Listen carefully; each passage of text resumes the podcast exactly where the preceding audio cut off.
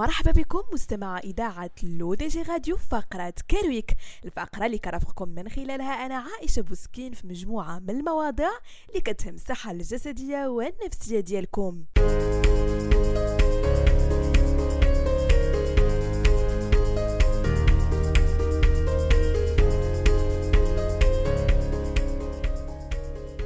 فنظركم مستمعينا شحال يقدر الإنسان يصبر ديال الوقت بلا نعاس؟ Stanford University جاوبت على هذا السؤال ب 265 ساعة أي ما يعادل 11 يوم و25 دقيقة تقريبا. صاحب هذا الرقم القياسي هو الأمريكي راندي جاردنر اللي طبقات عليه هذه الدراسة. راندي كنتيجه لهذا الصيام عن النوم بدأت كتجيه هلوسات خطيرة ضعف الذاكرة مشاكل في التركيز والإدراك وأخيرا البارانويا. هذا الشخص ما نعسش غير 11 يوم فما بالكم مستمعينا بالأشخاص اللي ما كينعسوش مره مرض الفتا فاميليو انسومنيا أو ما يعرف بالأرق العائلي المميت. سبب هذا المرض هو تكون مجموعة من البروتينات في منطقة المهاد من المادة الرمادية وهي المنطقة المسؤولة على الوعي وتنظيم ساعات الاستيقاظ والنوم. المصابين واللي غالبا كيكون السن ديالهم يفوق ال 50 سنة كيبداو يفقدوا القدرة على النوم شوية بشوية حتى كيولي يجيهم الخرف. وفي نهاية المطاف كيتوفاو. وأنتم مستمعين شحال تقدروا تبقاو صابرين بلا نعاس؟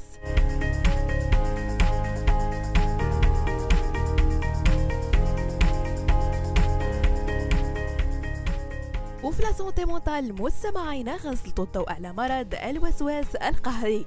ما هو هذا المرض؟ ما هي الأسباب والأشكال ديالو؟ وطرق العلاج منه. اضطراب الوسواس القهري الاو سي دي هو مرض عقلي يتسبب في ظهور أفكار اقتحامية كتفرض نفسها على ذهن المريض على شكل صور أو هواجس أو رغبات متكررة غير مرغوب فيها كتسمى الوسواس.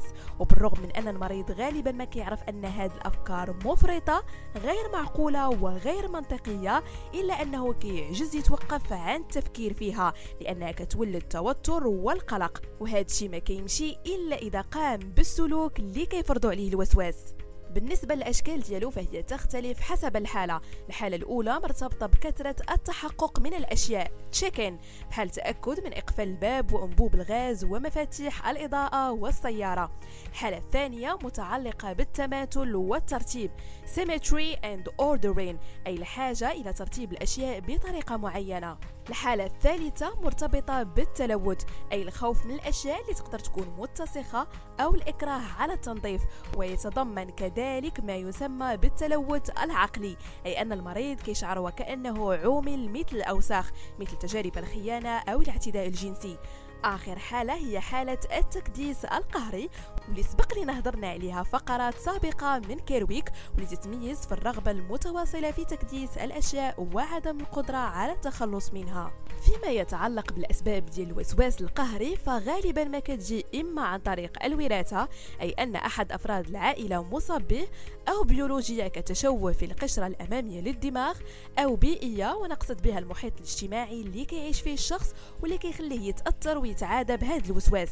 بالنسبة لأساليب العلاج فيتم الجمع بين العلاج النفسي والأدوية بحيث يتم وصف مضادات اكتئاب من نوع SSRI بالمزاوجة مع العلاج السلوكي المعرفي CBT وفي هذا السياق كتنتظركم حلقة جديدة من برنامجكم صحي كارفور سونتي دوما à 13h sur l'ODG حلقة ملتقى الصحة التغطية الصحية ومشاكل قطاع الصحة في المغرب. وللتذكير مستمعينا ما تنسوش تتابعوا حلقة جديدة من برنامجكم الفني Rendez-vous des artistes vendredi le 29 juillet à 20h واللي غادي تكون حلقة متميزة وخاصة مناسبة الاحتفال بعيد العرش المجيد. 23 سنة من التميز والتقدم والإنجازات العظيمة التي تثبت مجددا للعالم تشبث المغاربة بوطنيتهم وبالحبل المتين الذي يجمعهم بجلالة الملك محمد السادس والأسرة العلوية كاملة Rendez-vous sur notre chaîne YouTube l'ODGTV et rendez-vous aussi sur notre site l'ODG.ma et l'ODG.tv. Rediffusion sur Google Podcast, Apple Podcast, Deezer et Spotify.